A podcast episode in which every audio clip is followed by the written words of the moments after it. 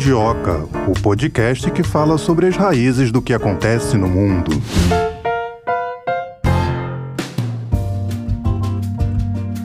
Vou começar o episódio de hoje fazendo uma pergunta, Melina. Você já pensou em ir para o espaço? Olha, para outros planetas, não. Mas se você me perguntar se eu tenho vontade de ir para a Lua, O Sol ou a Lua? olha, eu gosto do Sol porque eu sou de Leão e é o planeta do meu signo. Mas eu gosto da Lua também porque é essa coisa de romance, de glamour. Você prefere a lua crescente, a lua cheia, a lua cheia, nova? bem cheia. Você é daquelas que só corta o cabelo na lua crescente ou na lua nova pra ter o cabelo novo ou pra o cabelo continuar crescendo? Olha, eu não ligo muito pra isso não, tá? Tem, Meu- tem gente que tem, tem essa superstição. Eu quase nunca corto o cabelo, meu cabelo cresce pra caramba. Então, nunca pensei nisso. É, quando mas eu, eu já corto- ouvi. Quando eu corto o cabelo, eu não me atento pra ver qual é a lua que tá, não. Mas tem gente que não, tá na lua minguante, não pode cortar o cabelo. Acha que o tá cabelo vai cheia, minguar, né? Não pode. Tem também o mito das mudanças da lua pra mulher grávida. É mesmo? Mudou a lua, vai nascer. Nossa, quando eu tava grávida, eu escutava muito isso. Não, E- não vai nascer agora não, porque não mudou a lua. E o Ângelo Ah, nasceu em que lua? Não lembro. Mas deu certo? Não, porque a minha cesárea foi marcada, não foi parto natural.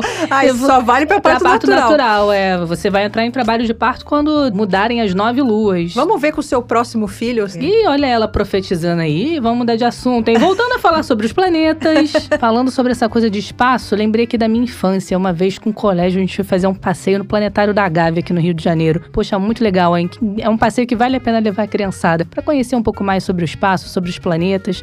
Muito legal, bem legal. E como é que vocês ficavam deitados no chão, assim, pra ver? Não, na época que eu fui, né? Tem tempo, que eu tô com 32 anos, eu era criança. Tinha algumas experiências lá que você colocava a mão no planeta, aí você tinha tipo um choquezinho, aí via ah, uma imagem como se fosse de cabelo arrepiando, aí via animação, desenho animado falando sobre a questão da- dos planetas. Era bem legal, foi bem legal esse passeio. Faz tempo que eu não vou ao Planetário na Gávea, vou anotar na minha agenda. Quem Como- sabe, quem né? sabe, né? Um programa de fim de semana. Bom, hoje nós vamos falar sobre cooperação espacial.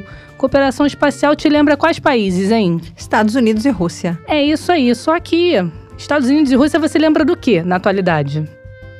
Conflito, né? Conflito na Ucrânia. Com- Conflito na Será- Ucrânia, questão geopolítica. Será que por conta disso essa cooperação espacial pode acabar? Tá aí uma coisa que eu não tinha pensado antes. É, nós vamos Bom que a gente tá trazendo aqui no Mundioca. Nós vamos abordar isso no episódio de hoje, discutir aí se essa cooperação espacial entre esses dois países está ameaçada por conta das sanções que os Estados Unidos impuseram à Rússia por conta do conflito na Ucrânia. Os embargos podem afetar a indústria espacial? Vamos perguntar isso para os nossos convidados. Atualmente, há dois cosmonautas russos e um astronauta europeu vivendo e trabalhando a bordo do posto avançado em órbita. O segmento russo não pode funcionar sem eletricidade do lado americano e do lado americano não pode funcionar sem os sistemas de propulsão que estão do lado russo, ou seja, um depende do outro. É melhor não se divorciar, né? É, um time que tá ganhando não se mexe. Se tá funcionando, pra que vai mexer? É o famoso uma coisa é uma coisa, outra coisa é Outra outra coisa coisa. é outra coisa. Será que eles pensam assim? Não sei, né? Ou Aí será que é ninguém tá. mexeu nessa área ainda? Aí é que tá. Bom, recentemente veio à tona uma notícia envolvendo aí a agência espacial Roscosmos, que ameaçou encerrar a cooperação com parceiros ocidentais, as agências espaciais americanas, europeias, canadenses e japonesas. Essa cooperação que acontece na Estação Espacial Internacional, ISS, sigla em inglês. A Agência Espacial Europeia, a ESA, adiou por tempo indeterminado sua missão com o rover ExoMars, segundo um comunicado divulgado pela organização. A ESA explica que o programa de viagem a Marte foi suspenso devido às sanções contra Moscou. O lançamento desse rover, que deveria ser feito em parceria com a Rússia, estava inicialmente previsto para o fim desse ano, esse rover que ia então para Marte. Bom, todas essas perguntas que eu fiz agora no começo, a gente vai fazer para quem entende bastante do assunto, Vamos né? chamar um especialista Vamos então passear pra. pelo espaço, trazendo o nosso primeiro convidado de hoje.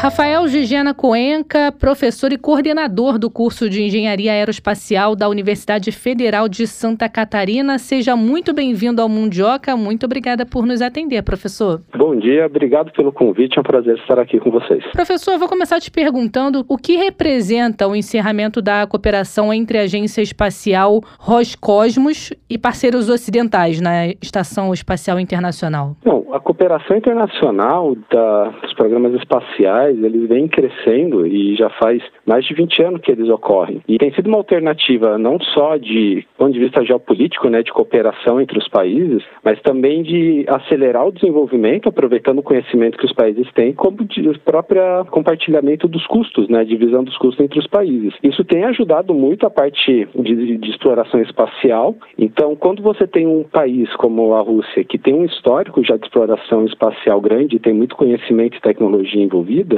é, a expectativa é de atraso dos todos os projetos e cooperações que já estão planejados.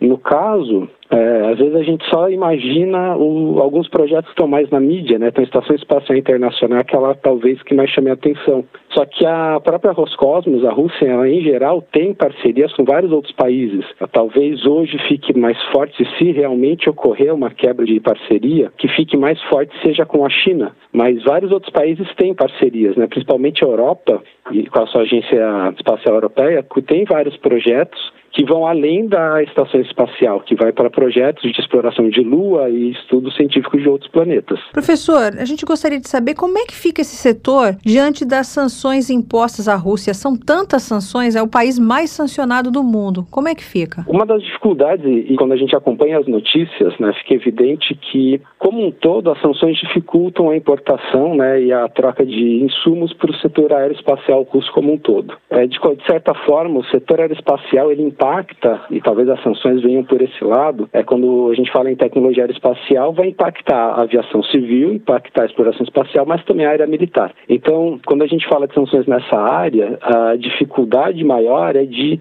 é, desenvolvimento ou continuação de montagem e testes e desenvolvimento de novas tecnologias, como, por exemplo, a gente, quando faz uma, uma breve busca, a gente encontra que o principal foco nos últimos anos da exploração da Agência Espacial Russa é em desenvolvimento de tecnologia militar. Então, do ponto de vista estratégico, eles ficam aquém ou eles atrasam o seu desenvolvimento de novas tecnologias ou de novas explorações pela falta de acesso a equipamentos, a matéria-prima. Tá? E isso traz algum risco para os astronautas? Do ponto de vista do risco dos astronautas, eu pessoalmente eu não veria hoje um risco. É, não acredito que alguma, algum país envolvido num projeto acabe sendo é, irresponsável ao ponto de comprometer futuras parcerias, colocando em risco e lidando com a opinião pública quando você tem aí a vida em risco dos astronautas. Inclusive, uma das discussões sobre quando houve a, os tweets do diretor da agência da Roscosmos falando sobre sair da agência da Estação Internacional, uma das dúvidas era como que eles fariam isso, visto que o módulo russo ele está ligado, ele depende do resto da estação espacial e para onde eles levariam esse módulo caso ele se desacoplasse.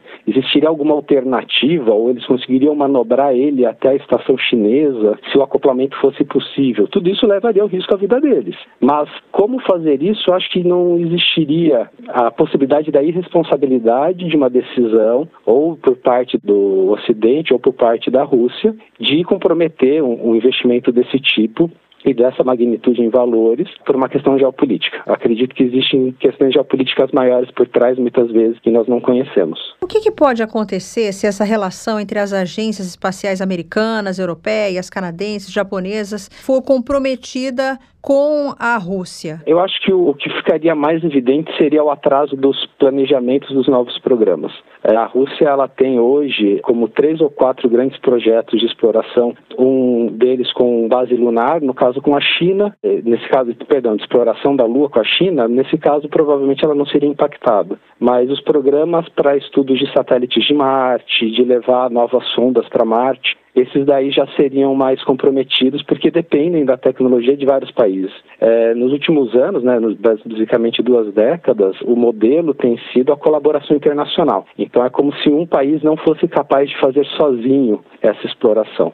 Então, basicamente, a Rússia seria a maior prejudicada, no meu ver. Então, por exemplo, uma discussão sobre a situação internacional, que a dependência com a Rússia é da manobra e ajustes de órbita e alguns ajustes de atitude da estação espacial. Hoje, o, a própria NASA já está testando as alternativas caso os russos saiam do programa. Então, no final, quem acaba não tendo muita alternativa nessa história, né, nesse caso específico, é a Rússia. Se ela sai, né, se ela de outras colaborações, os, provavelmente os outros países conseguirão se reorganizar sincronizar entre si e conseguir fazer novas colaborações e continuar seus projetos. E a Rússia teria menos parceiros e menos possibilidade. E aí um aumento de custo ficaria mais, se a Rússia quisesse continuar os projetos de forma mais isolada, aumentaria os custos para a própria Rússia. O conhecimento científico de outras nações que poderiam ser aproveitados se perde tem sido desenvolvido por ela. Então acredito que essas missões elas acabam causando maior dificuldade para o próprio programa espacial russo. Até as informações que nós temos né, no mundo civil, a gente não vê que a Rússia já tem capacidade de estar independente para manter essas missões. Salvo alguma informação não conhecida né, no mundo civil, eu vejo que a Rússia seria maior prejudicada, com mais dificuldade de manutenção dos seus ou do adiantamento né, dos seus programas espaciais. Agora, a gente começou esse bate-papo falando sobre a questão da Estação Espacial Internacional. O senhor pontuou aí sobre a Agência Espacial Europeia. Em março desse ano, a Agência Espacial Europeia adiou por tempo indeterminado o lançamento de um rover que seria feito em parceria com a Rússia e estava previsto para o início desse ano. Com esse adiamento, o que, que pode acontecer? Qual o impacto disso? Quando, no caso, a missão é uma missão científica, a gente tem todo o atraso e os custos envolvidos com esse desenvolvimento científico. É interessante a gente ter que, quando a gente fala de um lançamento de um programa espacial, alguns dos casos nós estamos falando de alguns serviços aplicados para a sociedade, tá? No caso hoje, mais companhias privadas têm, soltam no espaço satélites de comunicação, sensoriamento remoto, que ajudam na nossa telecomunicação como um todo, no acompanhamento de meteorologia, desastres, acompanhamento de agricultura, né, de como as plantações estão evoluindo com ou não doença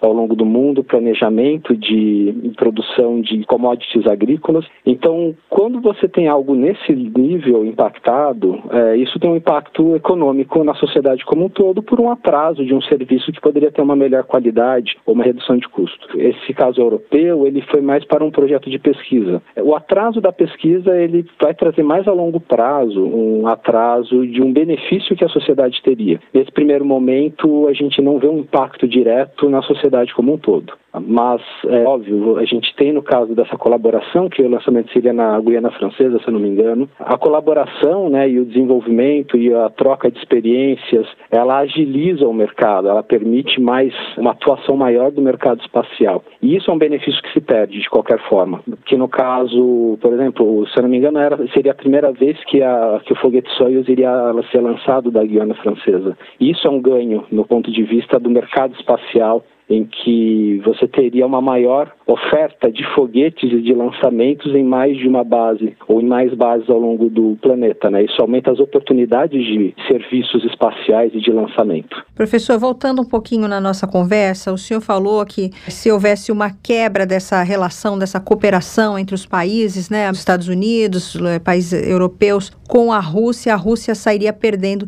Tem algum país que possa interferir nessa relação para que essa quebra não aconteça? Olha, eu acredito que hoje, devido às proximidades já comerciais e geopolíticas, talvez a China possa ter alguma influência, mas é difícil dizer hoje qual que seria. Eu não saberia dizer, do ponto de vista geopolítico, qual que seria o país que melhor teria condições de mediar uma negociação em relação a essas colaborações espaciais.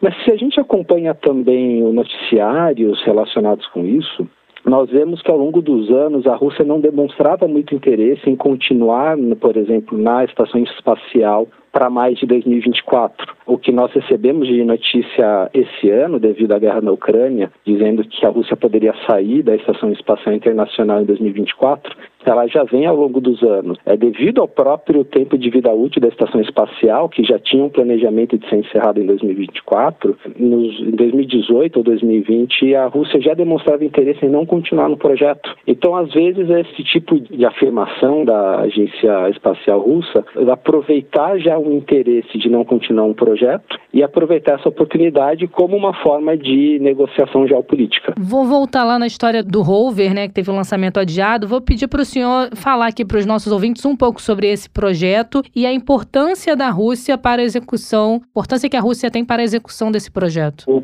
projeto do rover, o estudo de Marte, ele inclusive é algo que tem ficado em foco nos últimos anos, é a exploração de Marte, porque existem vários projetos e isso é plano estratégico, tanto da NASA quanto da Agência Espacial Russa, de explorar e de habitar Marte com seres humanos. Então, para isso é necessário uma série de estudos e de exploração para entender melhor o, a condição de estadia no solo marciano para melhor prever as formas de habitação e de sistemas de suporte à vida. E, além disso, também ter uma melhor previsão de como os equipamentos vão ter a sua vida útil afetados lá, visto que algumas características de Marte, principalmente de, devido ao seu solo e da umidade do ar, podem causar maior degradação de alguns equipamentos por causa do que é chamado de regolito, que é uma uma poeira muito fina que tem lá. Tendo tudo isso em mente, o planejamento para você levar pessoas e habitar Marte, ele tem que ser muito bem feito. Então, uma série de missões são necessárias para responder perguntas.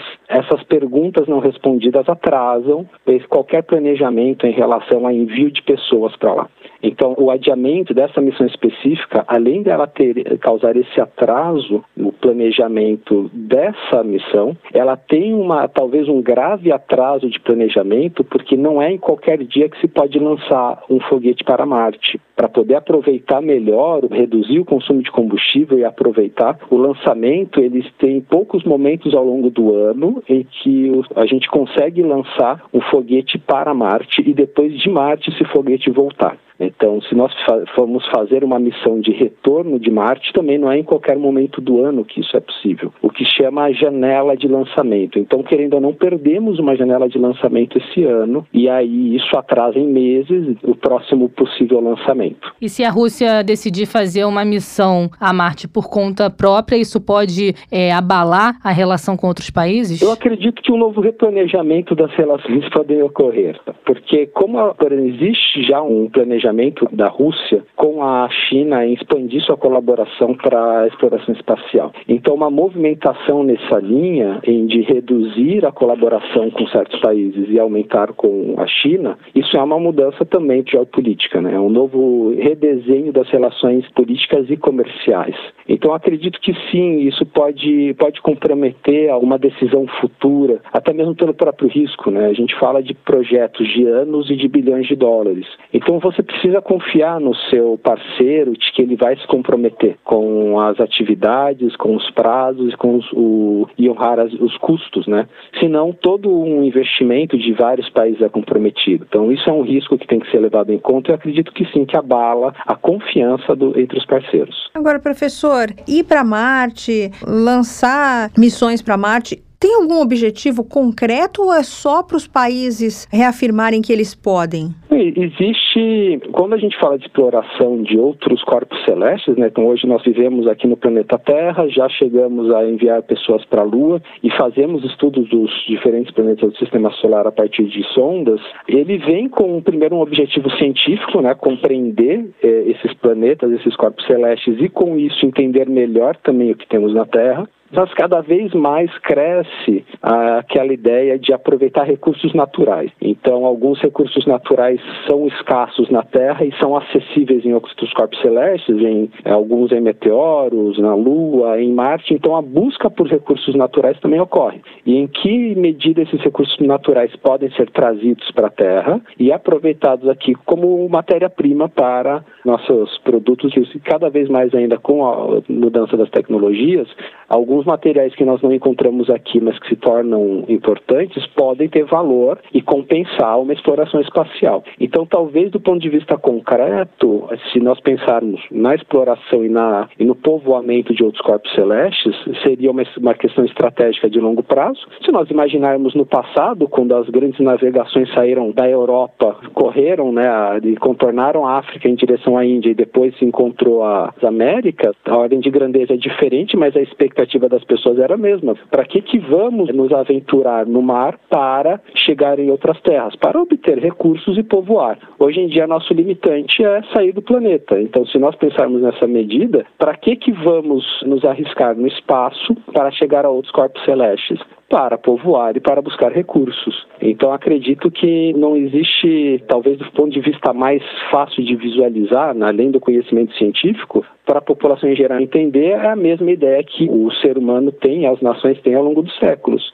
né, expandir o povoamento e expandir a busca por recursos naturais. Agora, o senhor falou que essa questão de ir a Marte, existem épocas do ano em que isso é possível. Tem uma questão também que, para saindo da Terra e ir em direção a Marte, esse trajeto, digamos assim, só é possível fazer de forma mais fácil a cada dois anos. Por que isso, professor? Isso tem a ver com a órbita do planeta Terra e a órbita de Marte. Né? Então, Marte leva um pouco mais de dois anos para dar volta no Sol enquanto que a Terra leva um ano. Então, para a Terra e Marte estarem numa posição em que o lançamento de uma sonda ou de um foguete e ele fazer toda a trajetória em torno do Sol e encontrar Marte na sua órbita em um momento futuro, essa oportunidade ocorre a cada dois anos. Então, é quando nós temos os dois alinhamentos dos planetas de forma a propiciar esse menor custo de lançamento. Então, por isso que esse adiamento de missões desse tipo acaba impactando por conta de todo esse período, né, que é necessário aguardar para que os dois planetas estejam alinhados né? É, imagine um, um, empreendimento qualquer em que você investe muito dinheiro e que de repente você tem que esperar dois anos para ter os benefícios do empreendimento, né? Então imagina, talvez para a população em geral, imagina alguém passar é, cinco anos da sua vida estudando para uma profissão e depois que se forma tem que esperar dois anos sem fazer nada, sem aproveitar o ganho do seu empreendimento. Então seria algo nessa linha. Só que as perdas não é de uma pessoa, essas perdas são de todo um grupo de estudo, é uma perda de toda uma sociedade que investiu dinheiro e não tem os benefícios desse investimento. E nesse caso dessa missão que a gente está falando, né, já houve um adiamento em 2020 por conta da pandemia e agora um novo adiamento, ou seja, um impacto maior ainda, né? São quatro anos de atraso. Então, é possível ver que, assim, uma perda, como foi o caso aí no caso da guerra, porque o caso da pandemia, infelizmente, foi algo que naquele momento não tivemos controle, né? Mas uma perda devido a uma ação política, né, que a certa medida poderia ser negociada ou evitada, nós vemos que o sentimento, né, é muito mais grave do que no primeiro adiamento. Mas pensando em quatro anos de adiamento já, é, sim, uma complicação, até porque você tem que manter esses equipamentos fabricados eh, funcionando em manutenção para garantir que durante esse período de espera ele não vai sofrer degradação não planejada. E quatro anos são um tempo longo para esse setor? E do ponto de vista de investimento e planejamento, não. Mas do ponto de vista de mudança de, de planejamento, eu considero já um atraso, quatro anos, um atraso razoável. Se a gente pega um exemplo recente, que foi o projeto do telescópio espacial James Webb, que está mais recente na mídia, ele teve um atraso, se não me engano, de 10 anos de lançamento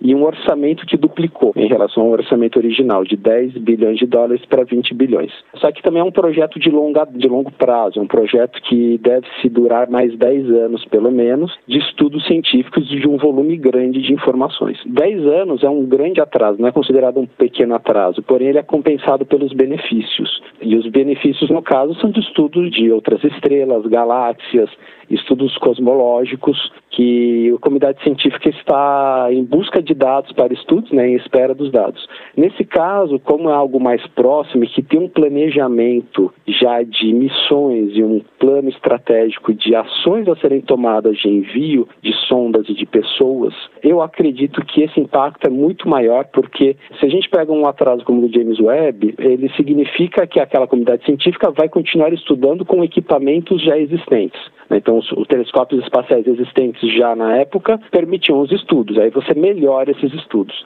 Neste caso do lançamento de estudos de Lua e Marte, tem outros planejamentos depois deles que são impactados por esse cronograma. E tudo isso, obviamente, afeta orçamento, afeta investimentos e afeta inúmeros países envolvidos nesses projetos. Para encerrar, professor, te pergunto o seguinte: o senhor acredita que a cooperação espacial entre Rússia e Estados Unidos pode acabar? Eu acredito que não.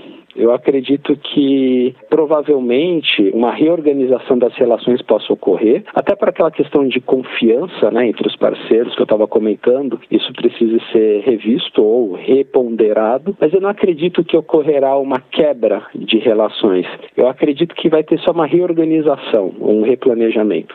Eu acho que para todo mundo existe perdas, né? Eu acho que todos os países podem ter perdas, talvez algum aprendizado, né? O, a Rússia, um dos comentários comentários que a gente teve do diretor da Agência Espacial Russa foi sobre a estação espacial ficar sem controle de órbita e cair em cima dos Estados Unidos ou da Europa, né? E nós vemos que prontamente, em poucos meses, a NASA, se não me engano foi esta semana, que já fez um teste de utilizar outro equipamento para fazer a mesma correção de órbita que é feito hoje pelos russos. Então ela é um aprendizado, porque uma coisa que é muito comum no nosso dia a dia, que é a intercambiabilidade de componentes, ela pode ser expandida no setor espacial. Né? Ela já existe um, conceito de intercambiabilidade, algumas coisas são possíveis de trocar de um componente para outro e utilizar, mas eu acho que isso vai se expandir e é necessário. Então acredito que sim, que a gente possa ver um ganho em relação a uma nova estratégia de como trabalhar esses projetos espaciais. Rafael Gigiana Cuenca, professor e coordenador do curso de Engenharia Aeroespacial da Universidade Federal de Santa Catarina, muito obrigada pela sua participação aqui no nosso podcast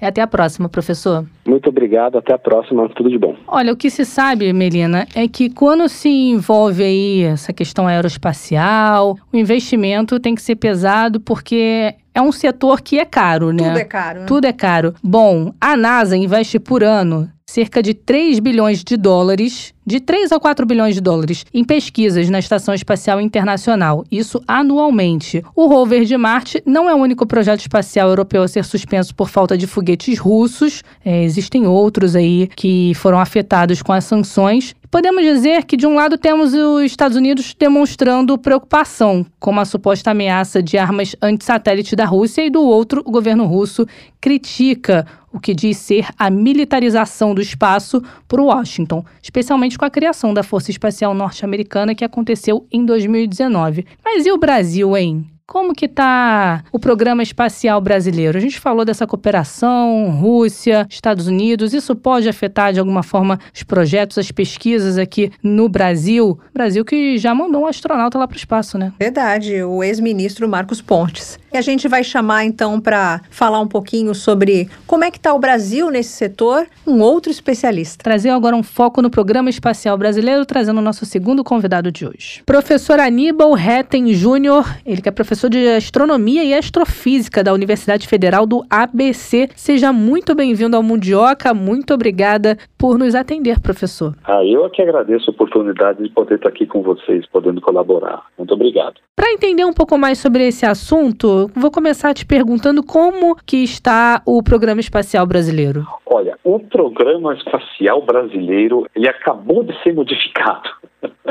Então, a primeira resposta é: ele está novinho, né? Na verdade, ele foi publicado agora no começo desse ano, em função das intempéries políticas que a gente tem passado, né? É, e foi oferecido um novo panorama de datas e de programas a serem feitos. Esse novo panorama inclui muitas atividades, algumas internacionais em colaboração com os países, muitas atividades ligadas ao espaço, né, satélites principalmente, uma ou duas missões de sondas de espaço profundo e o grosso do orçamento, isso no programa, né, que está desenvolvido no programa, está voltado para os lançadores, né, que é o que a gente chama normalmente de foguete.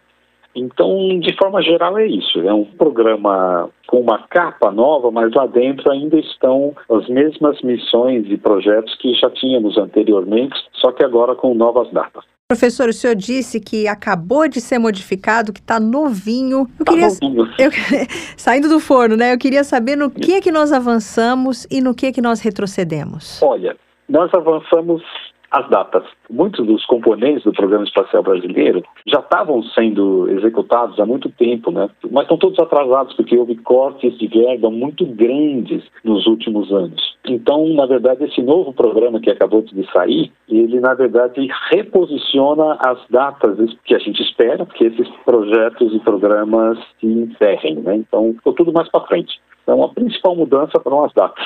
Os programas em si não mudaram muito. Em termos do que a gente perdeu, perdemos tempo, né? É, muita coisa que estava sendo feita deixou de ser feita, ficou parado. E quem sabe com esse novo orçamento a gente consiga ir adiante. E você sabe, tudo que é espacial custa caro, não é barato. Tem jeito. E sem financiamento não dá para funcionar, a gente só fica no sonho, no papel, né? Por isso que esse é um, é um ponto crítico. É, até puxando o gancho então para minha próxima pergunta. O senhor acha que falta investimento no setor? Olha, já faltava antes, agora está faltando mais.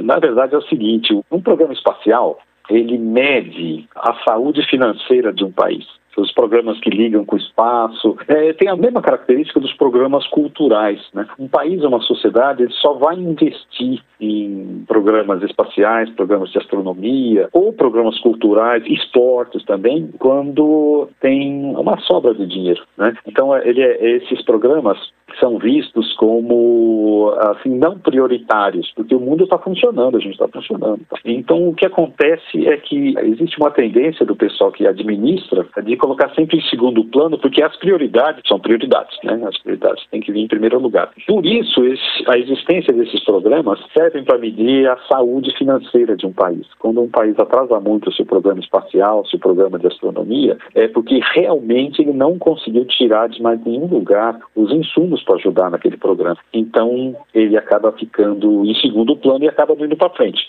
Enquanto que os países que conseguem ter uma poupançazinha sobrando, investem nesses programas. Há 10 anos atrás, a gente nunca diria que a China ia fazer missões espaciais tão importantes como estão fazendo agora. Mas a saúde financeira deles é tal que eles agora já estão competindo com os outros países que já estavam no programa espacial. Né? Então, é isso aí. Não sei se eu respondi direito o que você perguntou. Professor Aníbal, no ano passado, o Brasil Brasil alcançou um marco histórico quando lançou o primeiro satélite 100% nacional. O que, que o senhor pode nos falar sobre o Amazônia 1? O Amazônia 1 é um satélite muito interessante. Ele foi totalmente projetado aqui no Brasil. Ele foi construído no Brasil, lá nas instalações do INPE, em São José dos Campos. E o, o divertido é que realmente ele saiu muito atrasado, na verdade, mas finalmente conseguimos chegar no fim. Mas ele foi completamente feito no Brasil, mas não com materiais 100% brasileiros. Muita coisa foi importada importada, porque muitas das tecnologias nós não temos aqui. Mas mesmo assim, é um grande marco, realmente, como você disse, é um, é um,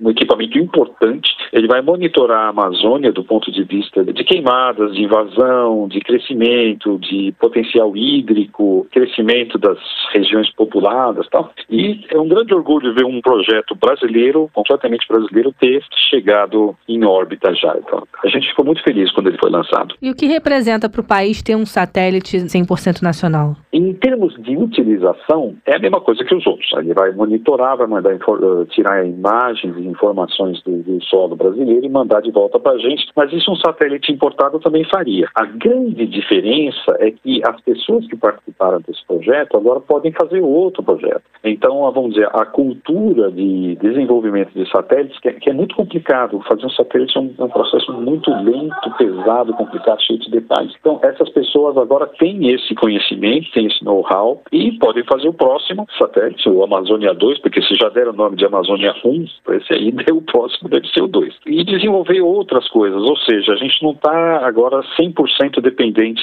dos estrangeiros para o projeto de satélite. Então, esse é o lado bom. Nós temos independência do conhecimento agora, não só do material. Professor, o senhor disse que o Amazônia 1 ele foi construído com material importado, né? Não foi 100% aqui nosso brasileiro. Foi importado da onde? Foi importado de tudo que é lugar. uh, veja, os chips, os componentes eletrônicos, nós não temos fabricação no Brasil. E um satélite, ele é 90% eletrônica, né? Ele tem alguns componentes mecânicos, né? A estrutura principal dele, o alumínio, é, é de participação do Brasil em grande parte. Mas a parte eletrônica, né? E, e são, são componentes eletrônicos sofisticados, como processadores, memórias, uh, geradores de imagem, câmeras, CCDs, assim, vários componentes. Nós não temos aqui no Brasil quem os fabrique, nem o básico. Né? Então, esses os componentes todos foram importados. E foram importados de onde? O principal fornecedor de chips no mundo é a China, tem vários componentes que vieram, placas montadas, que a gente fez o projeto e pediu para outra pessoa construir. Então foram feitos na Europa, na França, na Alemanha. Tem componentes americanos também. As baterias são chinesas, com certeza. A parte eletrônica,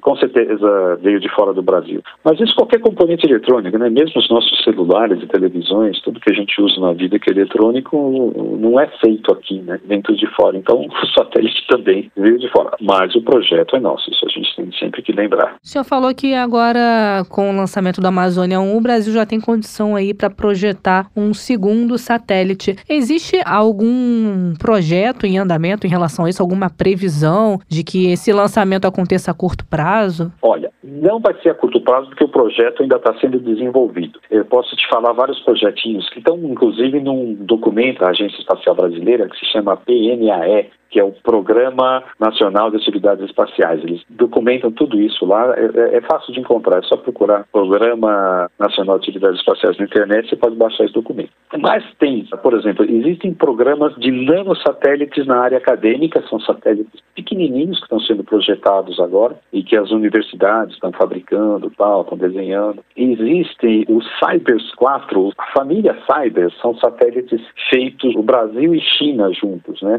Para observação da Terra. Então, o satélite, na, ele faz a órbita dele, passa em cima do Brasil, passa em cima da China. E quando ele passa aqui, ele manda dados para a gente, quando ele passa na China, manda dados para a China. Porque a órbita é internacional, né? ele passa em qualquer lugar. E os Cybers, já foram lançados três, e o Cybers 4 está sendo projetado agora. A intenção é que ele esteja com o projeto esteja pronto em dezembro desse ano. Tá? Uh, existe um, uma missão chamada SPORT, muito interessante. SPORT significa Scintillation Prediction Observation Research Task. O nome é horrível, mas envolve o INPE aqui do Brasil, o ITA também lá em São José dos Campos e a NASA. É a construção de um satélite para gerar conhecimento, ou seja, um satélite, é um projeto de satélite de estudantes para ele aprender a trabalhar. Existe um outro satélite interessante que está sendo projetado agora que se chama Nanomirax.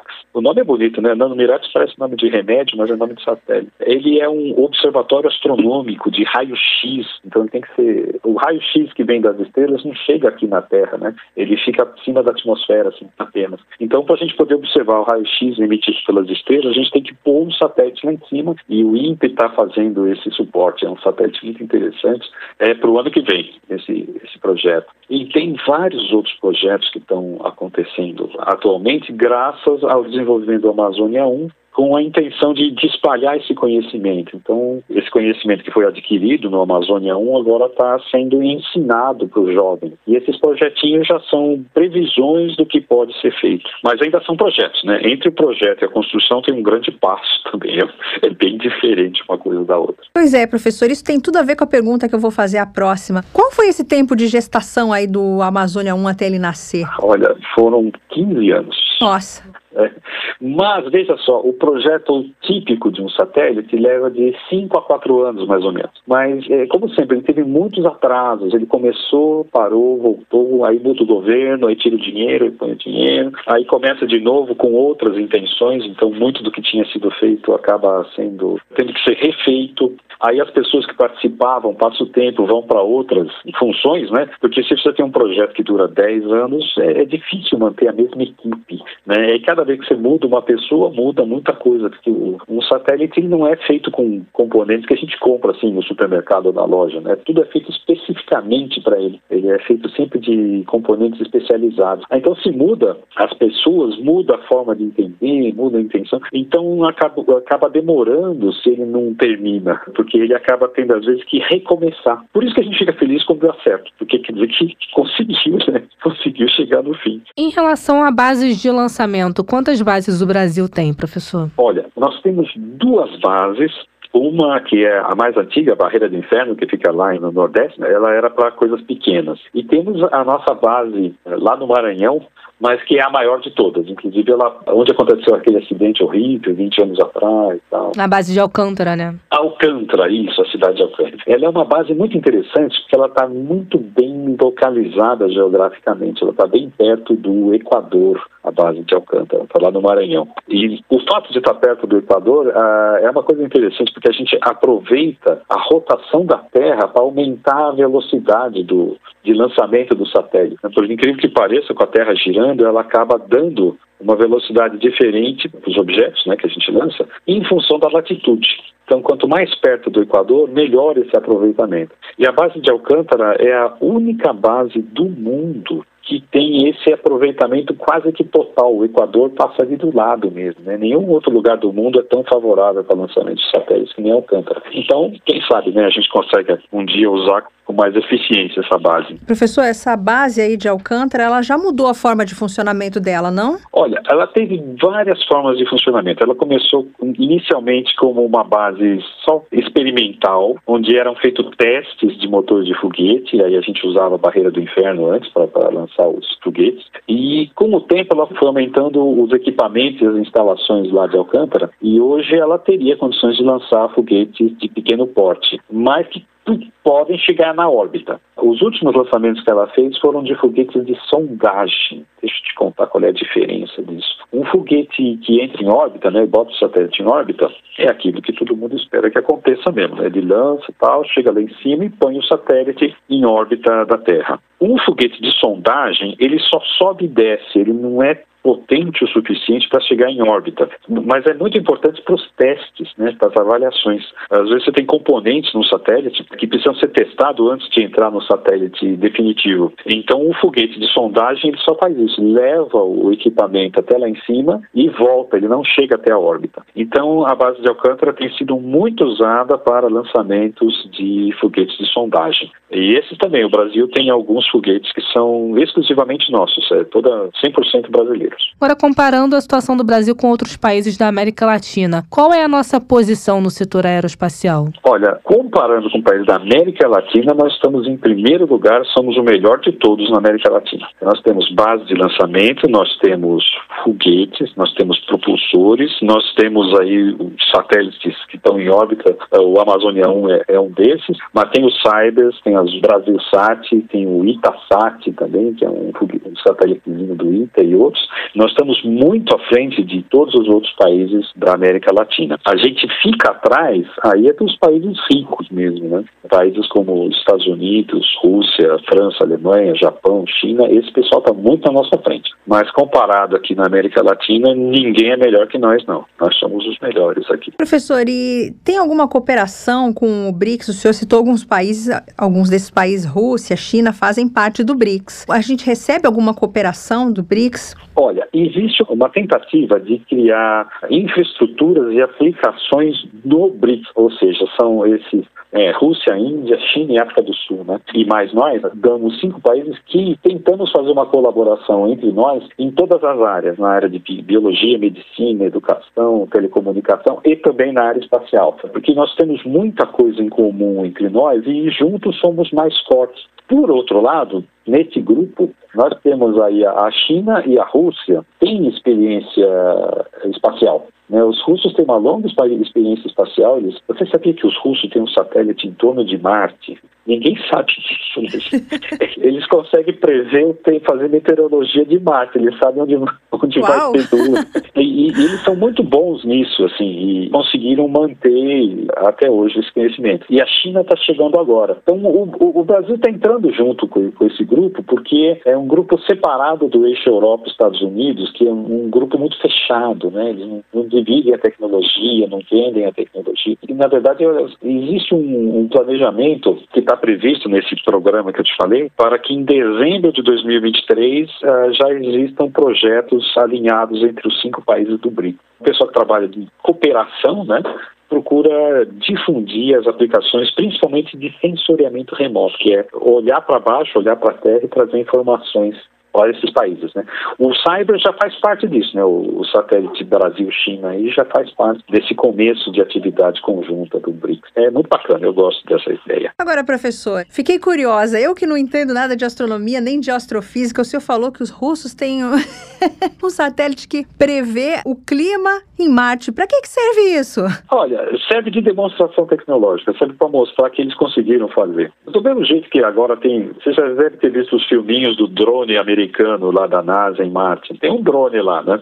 Que voa. Você já viu esse filminho? Já, é só para dizer, nós temos. Ó, oh, tá vendo? Nós conseguimos fazer. Na verdade, a teoria é conhecida de todo mundo. O difícil é gerar a tecnologia para fazer acontecer. Então, existem muitas vezes nessa área você tem demonstradores tecnológicos, né? Que é você faz uma coisa pequenininha que faz um, um, um efeito vamos dizer, diferente, e com isso justifica o próximo consumo de dinheiro. Na verdade, é isso. Você tem o país financiando a, as operações espaciais. Até alguns anos atrás eram puramente estatais, sempre foi os governos quem financiou isso tudo, e você precisa justificar esse uso de dinheiro. Né? Então, o, essa, essa sonda russa aí está lá até hoje, faz isso ver tempo mais. É, mas por quê? Porque eles, em algum momento da, da história da astronáutica deles, eles precisaram mostrar que eram capazes de fazer alguma coisa para justificar o próximo passo. Né? Então isso tem muito nessa área. Né? E é bacana, é uma coisa legal. Agora, professor, o senhor acredita que a curto ou médio prazo o Brasil pode enviar outro astronauta para o espaço? Olha, pode. Pode sim, mas não com um foguete brasileiro. Pôr um astronauta no espaço, na primeira vez que a gente fez isso, foi parte de um acordo que envolvia a Estação Espacial Internacional, que o Brasil era membro, depois ele saiu fora. E fazia parte dessa missão participar da Estação Espacial enviar um astronauta ao espaço. O nosso astronauta famoso atualmente, ele foi dentro desse espírito, né, que era um programa, porque preparar um astronauta tem o seu investimento tecnológico, financeiro, tá, etc. Então, se a gente conseguisse preparar um astronauta, a gente estaria dando um passo a mais no sentido de usar o espaço para uso pacífico, etc. Então, agora que nós já conseguimos preparar um astronauta, a gente pode preparar o segundo astronauta. Mas ainda o Brasil ainda não tem um foguete lançador capaz de levar uma pessoa para o espaço. Então, nós ainda estaremos dependentes dos foguetes americanos ou europeus ou chineses, sei lá quiser aí, para poder fazer essa viagem, né? O Marcos Pontes foi com um foguete russo, você se lembra disso? Lembro. Era, era um contrato americano, mas ele acabou indo com foguete russo. É, porque existe essa cooperação, né? Estados Unidos-Rússia nesse setor é, aeroespacial. É, nesse setor eles, eles cooperam, porque a ciência é pura, né? Na área econômica, militar, eles não cooperam muito, mas na área científica eles cooperam bastante, sim. E o Brasil entrou junto nessa e foi com isso que nós conseguimos com o nosso astronauta em órbita. Mas mas nós não temos ainda um foguete capaz de nós mesmos mandar o nosso astronauta. Nós vamos precisar pedir carona para alguém. Aí dependeria de um outro acordo, né?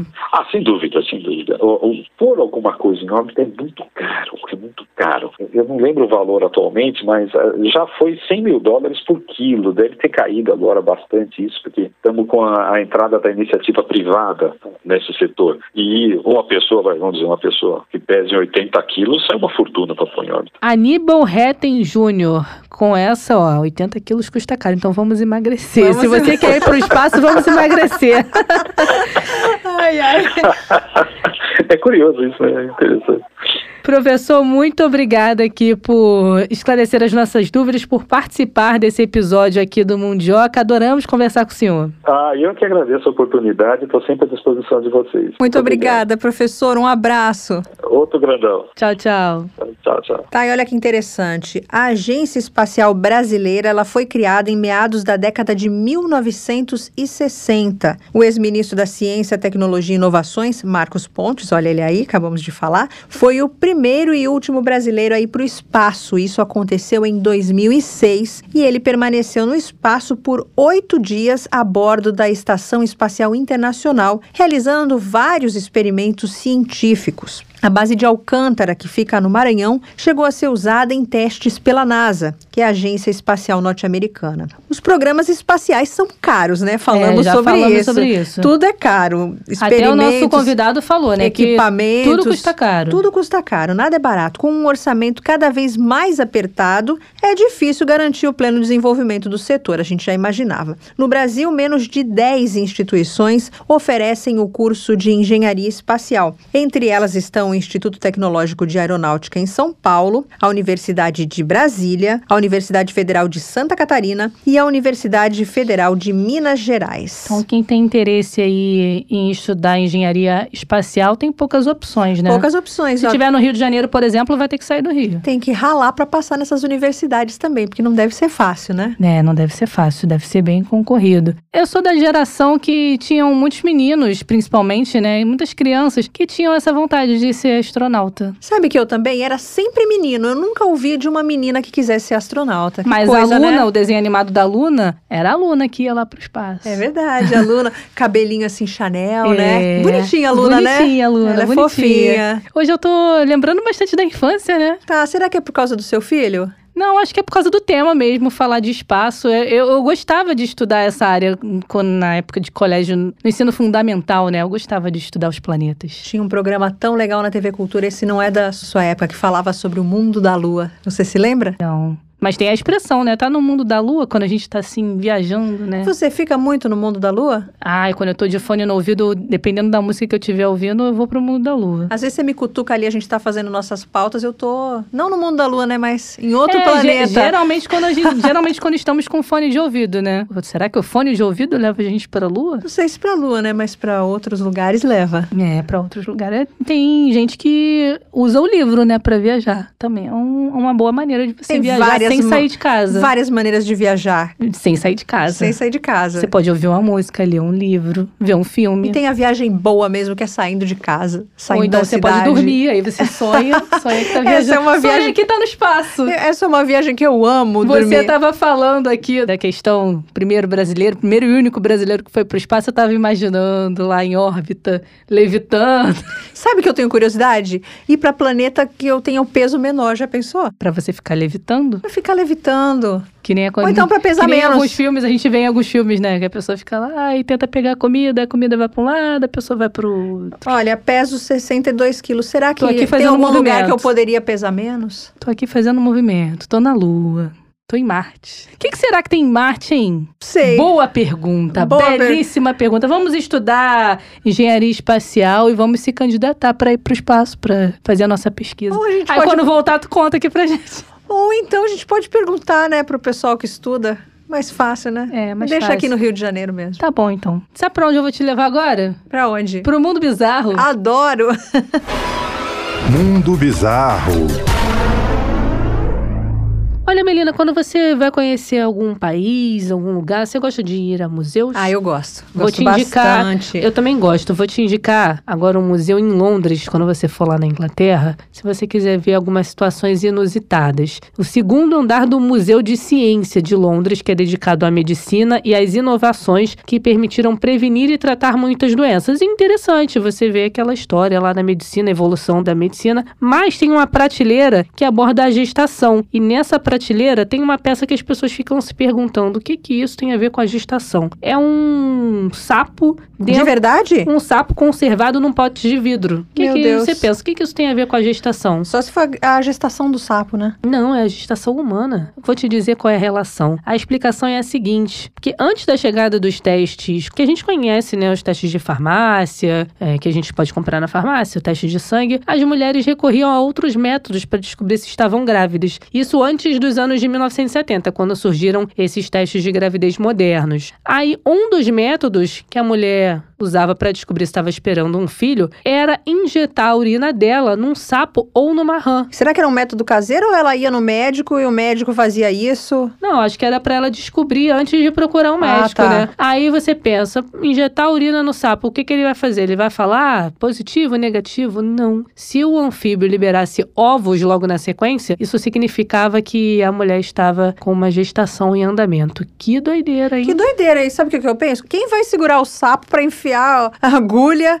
E Dá um É trabalho é um danado. desafio. Dá um trabalho danado. E por mais que esse procedimento pareça assim meio louco, ele foi o principal método disponível para descobrir uma gravidez durante muitas décadas do século XX, com uma taxa de eficácia considerada boa. Eu, hein? É, rapaz. E olha que esse não é o único exemplo nada convencional, não. Vou trazer um outro exemplo aqui, ó. Um artigo publicado em 2014 pelo endocrinologista Glenn Braustein, de um centro médico nos Estados Unidos, fala que os primeiros registros conhecidos da busca de um método para detectar a gravidez são de 1350 a.C. e vem de um tratado de medicina escrito no Egito Antigo. No documento, a recomendação é misturar a urina da mulher, que suspeita estar grávida, com grãos de cevada e trigo. Se eles brotarem após algum tempo, isso significa que ela está esperando um filho. Olha aí. Pena que você não sabia disso, hein? Não, eu recorri ao teste de farmácia mesmo. Eu fui lá na farmácia, comprei, fiz o teste. Tem até hoje guardado, inclusive. É mesmo? Tem, guardei de recordação. E você ficou feliz quando soube? Fiquei. Já tava esperando? Já estava ansiosíssima para engravidar. Quando ah, então não descobri- foi um sem querer, não. Não. Aí quando eu descobri, fiquei ah, mais animada ainda. Mas eu tive uma dificuldade para interpretar o resultado. Porque Por quê? a listrinha, né? se o que eu comprei era aquele. Se aparecesse duas listrinhas azuis, significava positivo. Aí apareceu uma listrinha, que já é a listra normal, e a outra tava um azul, mas um azul clarinho, tava um azul meio apagado. Eu fiquei na dúvida, isso significa positivo ou negativo? Se fosse uma mulher que não quisesse ficar grávida, tava arrancando os cabelos. Aí eu mandei a foto pra minha mãe, minha mãe também não soube dizer, aí mandei a foto pra uma amiga minha que falou: Não, você tá muito grávida. Aí eu. Tá quando- muito grávida. Quando eu fui mostrar pro meu marido, ele também ficou na dúvida, fomos recorrer ao exame de sangue, e o exame de sangue deu positivo. É, exame de sangue não tem conversa, Não né? tem como. Ali. Deu tão positivo que tá aí hoje, um, já com um ano correndo pela casa.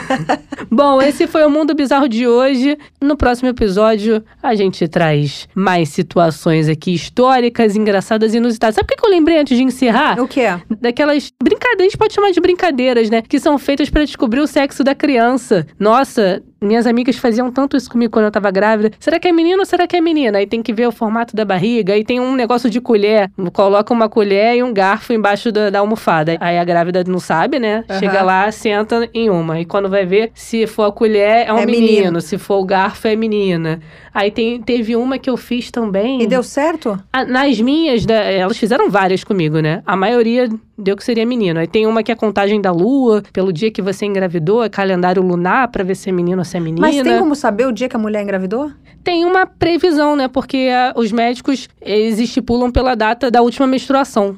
Aí, a partir dali, você faz a contagem do calendário lunar. Essa do calendário lunar deu menino. Essa acertou. E tem uma outra também que é com. Eu acho que era com fio de cabelo. Pegava o fio de cabelo e colocava num cordão. Aí, se ficasse esticado, era menino, né? Tinha um negócio meio doido. As minhas amigas ficavam pesquisando na internet. Eu, gente, ninguém quer aguardar a ultra, espera lá. Mas, não, vamos fazer pra ver. Pra você, isso também são, são coisas bizarras. Bizarro, totalmente bizarro. Eu nunca tinha ouvido falar disso. É, tem várias por aí. A do formato da barriga, sim. Se é mais pontudinha, Isso. menino, não é? Isso. Mais redondinha, É menina. Isso sim. Bom, assim a gente encerra o mundo bizarro de hoje. Até o próximo episódio. Ai, ai.